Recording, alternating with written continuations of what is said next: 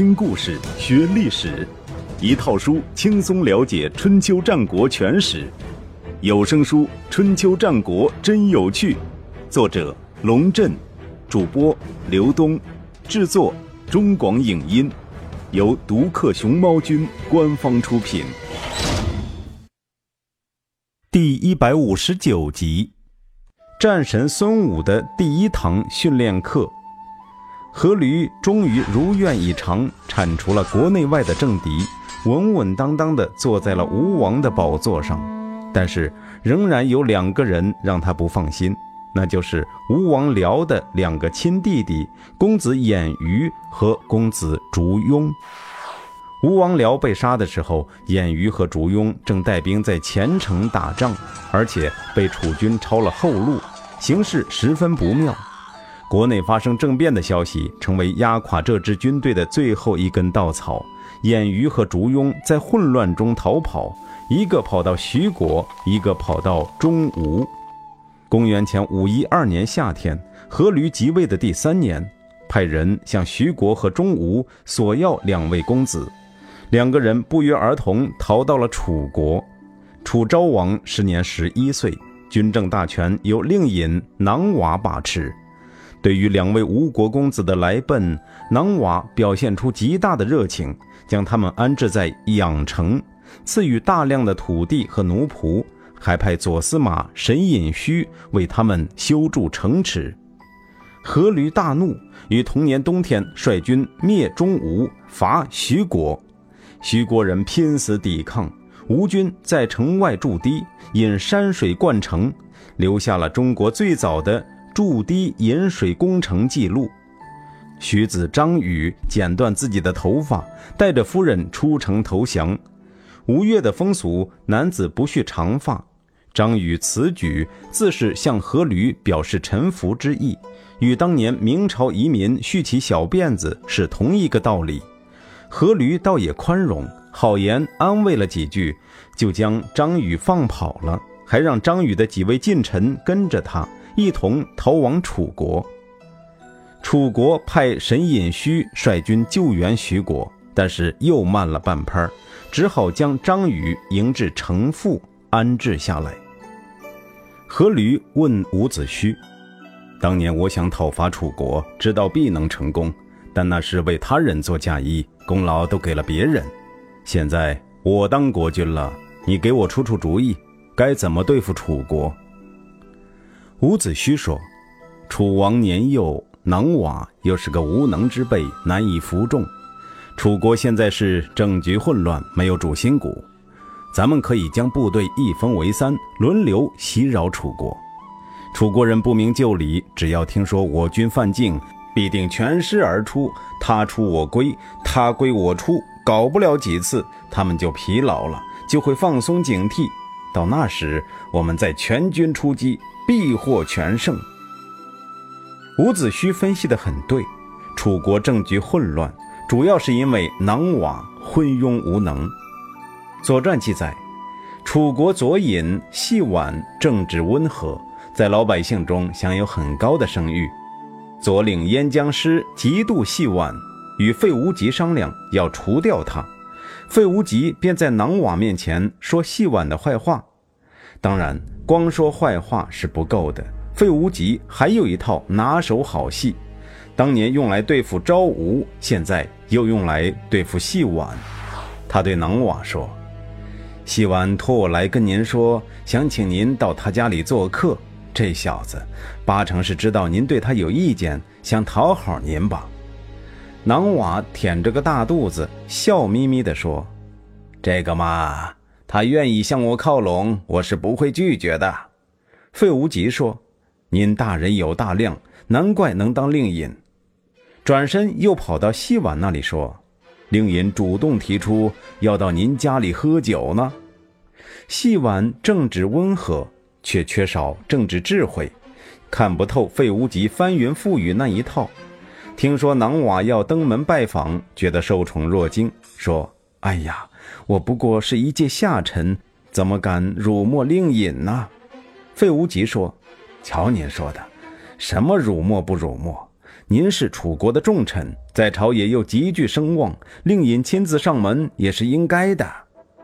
细婉说：“可是我家财微薄，拿不出什么像样的东西招待令尹呐。”这样啊，费无极抓耳挠腮想了一阵，说：“也没关系，令尹这个人最好甲兵，您就准备几副盔甲兵器献给他吧。”细婉虽然穷，好歹也是一员武将，家里倒是不缺武备。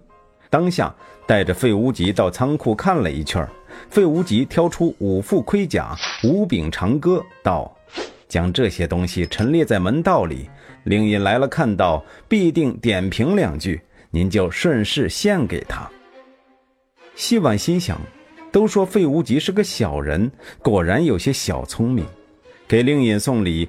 第一是要送对东西，第二是要找对时机，第三是要让他收的自然。不仔细揣摩，谁想得出这么好的主意？于是按照费无极的建议，到了请囊瓦吃饭那天，以布为围，将五副盔甲长戈陈列在里边。囊瓦欣然前往细婉家，半路杀出一个费无极，气喘吁吁地趴在车旁说：“ 我差点害了您。”洗完请您吃饭，原来是要对您不利。贾氏都埋伏在门边了，请您赶紧回去。囊瓦吓了一跳，派人前往细婉家一打探，果不其然。他赶紧回到令尹府，把燕将师叫过来交代一番。燕将师早有准备，从令尹府一出来，便带着队伍直奔细婉家，将屋前屋后包围得严严实实，还发动郢都百姓进行火攻。细婉情之上当，羞愧难当，拔剑自杀。老百姓素来喜爱细婉，都不愿意听命于燕江师。燕江师宣布，不参与火攻戏者，与其同死罪。老百姓一听，没办法，必须得上啊。于是有的拿一叶枯草，有的拿一段秸秆，懒洋洋地扔在细家院外。这火烧了半天，怎么也烧不起来。燕将师恼羞成怒，命令驴须李宰之属，也就相当于街道办的主任们亲自动手，这才将细碗的房子点着了。细碗全家都死在火海中，只有他的儿子伯嚭逃到了吴国，被阖闾封为大夫，与伍子胥共事。城门失火，殃及池鱼。西宛的朋友杨令忠及其两个弟弟大夫近臣及其家属都在这次事变中被杀。近臣的族人奔走相告：燕将师费无极欺我主年少，祸乱楚国，蒙蔽令尹，滥杀无辜。一时间，朝野议论纷纷，囊瓦的声望降到了极点。沈尹戌对囊瓦说：“西王和杨令忠有什么罪？”您这么草率就杀了他们，导致流言四起，至今不休。我听说仁者即便为了消灭谣言，也不至于要杀人，您却因为杀人而受到非议，又不想办法去弥补，让我觉得很难以理解。那费无极本来就是个小人，全楚国都知道，昭吴、大子建、伍奢等案都是出自他的手笔。这个人遮蔽大王的耳目。使之耳不聪，目不明。不然的话，以先王的温惠恭俭，就算相比成王、庄王，也有过之而无不及。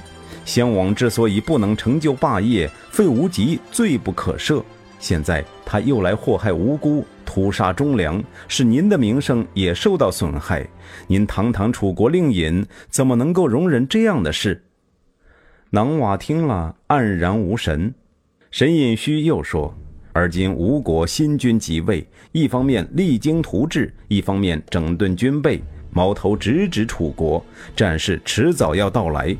您如果不抓紧时间处理好国内的矛盾，一旦吴军攻进来，内忧外患，看您怎么应付。”囊瓦紧张了：“您说的对，这都是我的过失。”公元前五一五年九月。囊瓦杀费无极和燕将师，灭其九族，这才将朝野的议论逐渐平息下来。可以想象，这样一位囊瓦，面对伍子胥的车轮战术，是难以辨别其真实意图的。吴国犯境的警报一起，他便动员全国戒备，将主力部队派往吴楚边境待命。结果发现是虚惊一场。如此反复数次，楚国的军队被弄得疲惫不堪，老百姓怨声载道，农业生产也受到很大影响，整个国家都处于一种紧张的状态。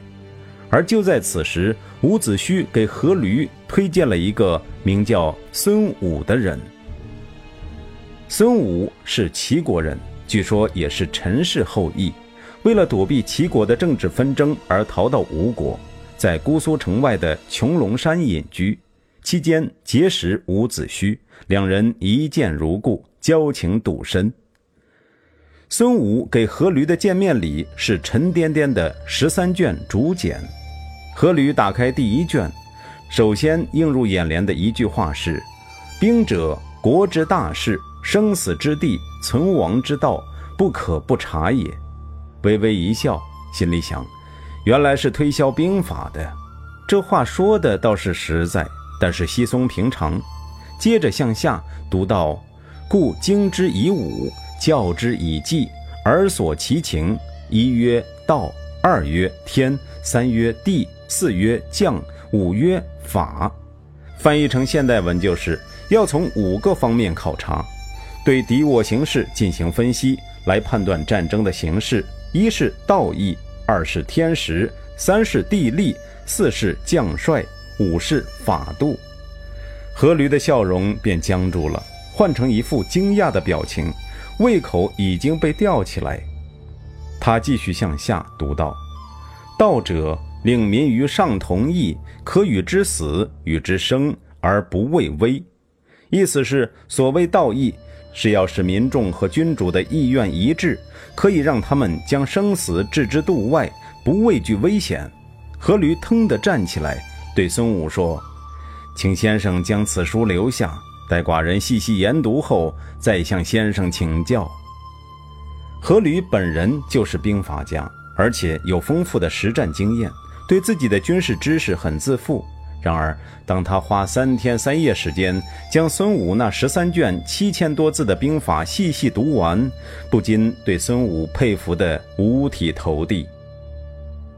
在这部被后人称为《孙子兵法》的书中，孙武开门见山地指出，决定战争胜负的首要因素是老百姓是否与君主意愿一致，这也就是我们现在常说的要统一思想。只有思想统一了，脑子洗干净了，自觉与君主保持高度一致了，完全拥护君主了，君主才能得心应手地使唤老百姓，要他们生就生，要他们死就死。在冷兵器时代，不怕死的队伍几乎是所向无敌的。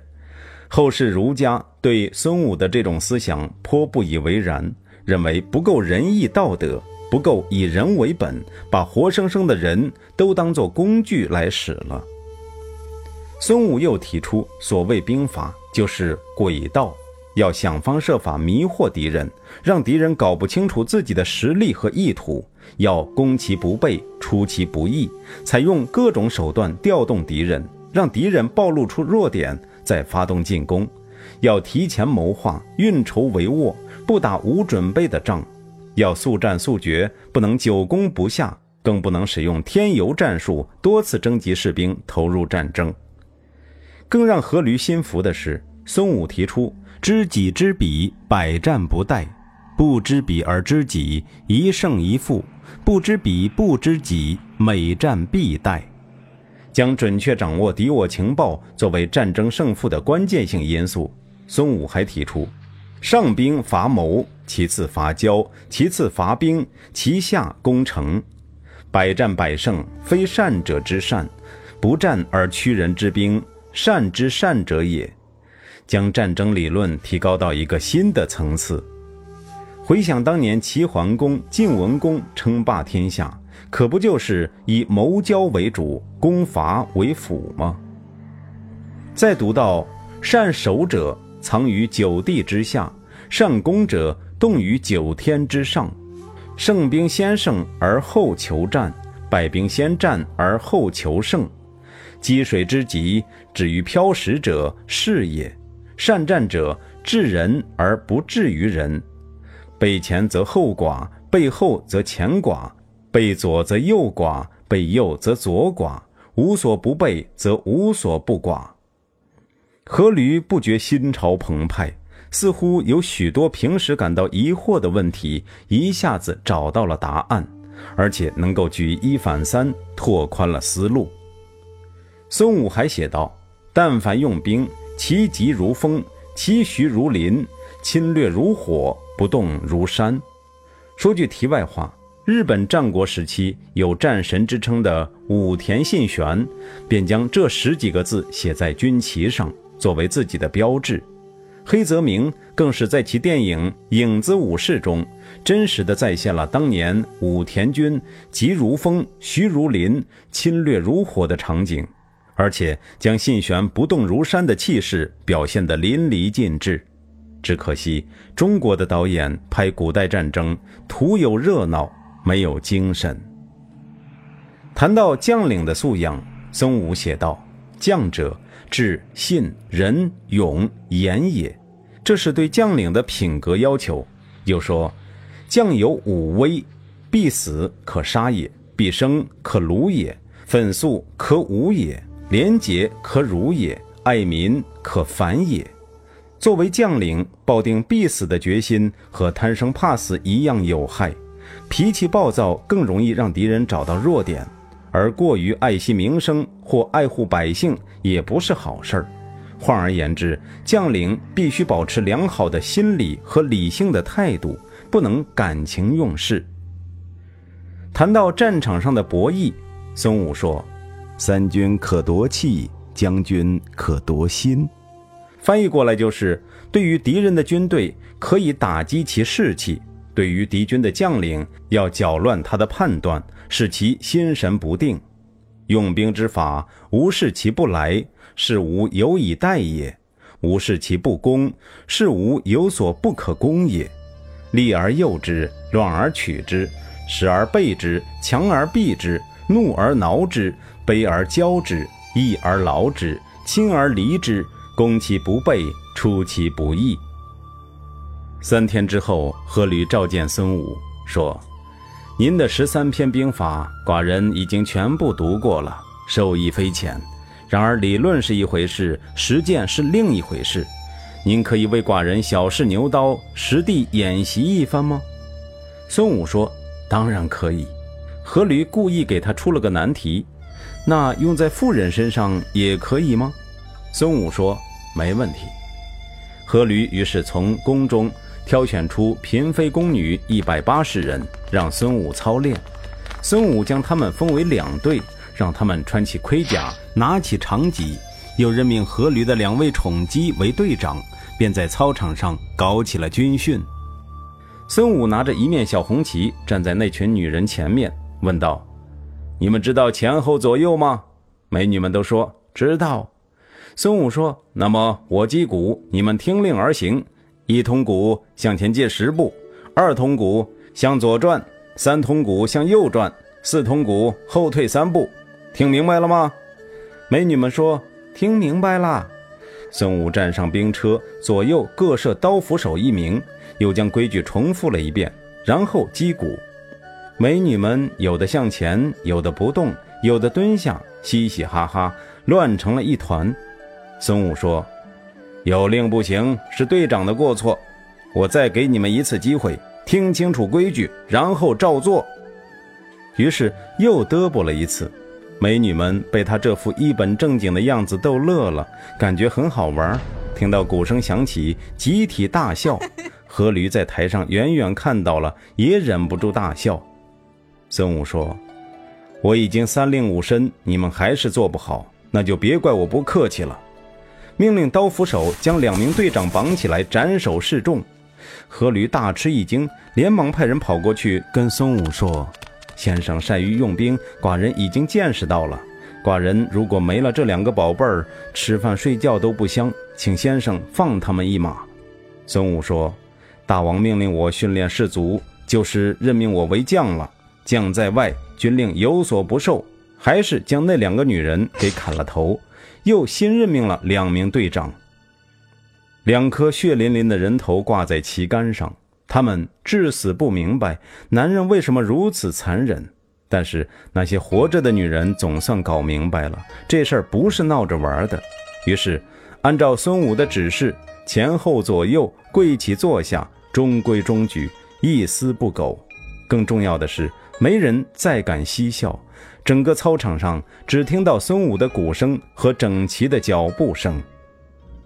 如是演练了半个时辰，孙武派传令兵向阖闾报告，兵已经练好了，大王可以下来看一下。只要大王一声令下，他们就算是赴汤蹈火也没有问题。阖闾正心疼呢，说：“请先生回去休息，寡人今天有点累了。”孙武听到回报，笑道：“原来大王也是徒好其言，不能用其实啊。”话虽如此，几天之后，阖闾还是任命孙武当了将军。或许在阖闾的心中，本来就有几分残酷的本质，和孙武不谋而合了。在伍子胥、孙武、伯嚭等人的辅佐下，阖闾的事业蒸蒸日上，加快了入侵楚国的节奏。公元前五一一年，吴军侵楚，直抵城父、前城、六城一带。楚将沈尹须率师救援前城，吴军撤围而还。沈尹须刚回师，吴军又包围了咸城，沈尹须不得不再度出师救援咸城。吴军还是避而不战，主动撤走。同年十二月发生日食，日食前夜，晋国的赵鞅梦见一群小孩光着屁股在大街上唱歌跳舞，醒来后很紧张。问大夫始末：“我做了这样一个怪梦，今天又发生日食，该不会是我将有什么不测吧？”始末掐指一算，说：“您别紧张，您的梦跟日食完全没关系，就是个梦而已。这一次的日食预示着六年以后吴国将攻入楚国的郢都。”赵鞅吓了一跳，吴国竟然能够灭亡楚国。他马上想到的是，吴国如果能够灭亡楚国，那晋国也不在话下，迟早会遭到吴国的侵略。遥想当年，晋国派乌臣帮助吴国发展经济、训练军队，没想到短短数十年，吴国就已经强大到让楚国朝不保夕，也让晋国这个老师感到震撼。始末又算了一番，道：“吴国入郢不假。”但是灭亡楚国倒未必，赵鞅大大的松了一口气。阖闾的战车滚滚向前。公元前五一零年夏天，吴国讨伐越国，这也是吴国首次对越国用兵。始末夜观天象，预测到，不到四十年，吴国将被越国消灭。今年岁星照耀越国，而吴国对其用兵，这是违背天命的。公元前五零八年秋，楚国令尹囊瓦率师讨伐吴国。同年十月，吴军大败楚军于豫章，顺势攻克朝城，俘获守将公子凡。阖闾意气风发，准备长驱直入，进攻郢都。孙武制止了他的行动，说：“这几年连续用兵，百姓疲惫，还不是时候。”国难当头，囊瓦不但不思进取，反而变得更加贪婪。公元前五零七年冬天，蔡昭侯来到郢都访问，带来两块玉佩和两件裘皮大衣，将其中一玉一裘献给楚昭王，另外一套则留给自己。楚昭王很高兴，穿上裘皮大衣，配上玉佩，设宴招待蔡昭侯。囊瓦见了，艳羡不已。厚着脸皮向蔡昭侯索要，蔡昭侯不答应，囊瓦便将他留在了郢都。同时到访的还有楚国的附庸小国唐国的君主唐成公。囊瓦看中了他的两匹素爽马，素爽是马名，索要不成，便将唐成功也留了下来。唐成功的手下有几个特别大胆的。用酒将唐成功的亲信灌翻了，把两匹宝马偷出来献给囊瓦。囊瓦一手收钱，一手交货，马上将唐成功释放。那几个偷马贼将自己绑得严严实实，跪在庭院中向唐成功请罪。您为了马，诸侯也不想做了，国家也不想要了，我们几个却不能体谅您的爱马之心，将他们拱手让人。如果您能给我们一次机会，我们一定找到两匹同样的好马补偿给您。唐成功一听，这哪里是请罪，分明是问罪嘛！亲自给他们松绑，说这都是寡人的过错，害你们受委屈了，又给予他们重赏。蔡国使团得到消息，也开了窍，跑去劝说蔡昭侯。开始，蔡昭侯很拧巴，宁可被软禁，坚决不愿意向囊瓦低头。后来经不住大伙苦苦相劝，只答应将玉佩送给囊瓦。至于裘皮大衣，蔡昭侯还得穿在身上。郢都的冬天又冷又湿，不是闹着玩的。第二天，囊瓦上朝，见到蔡昭侯手下的人。就对外交部官员说：“蔡侯在我国逗留了那么久，都是因为你们没有准备鉴别的礼物。如果到了明天还没办好礼物，让蔡侯开心回国，就处死你们。”官员们听了，敢怒而不敢言。蔡国人又好气又好笑，价值连城的玉佩被你强要去，居然还赖我们贪恋你那点象征性的送别礼。脸皮可真够厚的。蔡昭侯冒着凛冽的寒风踏上了归途，裘皮大衣依然暖和，但他心里却是凉飕飕的。坐船渡过汉水的时候，蔡昭侯将一双玉璧沉入河中，发誓道：“我若再难渡汉水，便不得好死。”回国后不久，他便又启程前往晋国。将儿子送到晋国做人质，请晋国出兵讨伐楚国。让人意想不到的是，晋国居然答应了他的请求。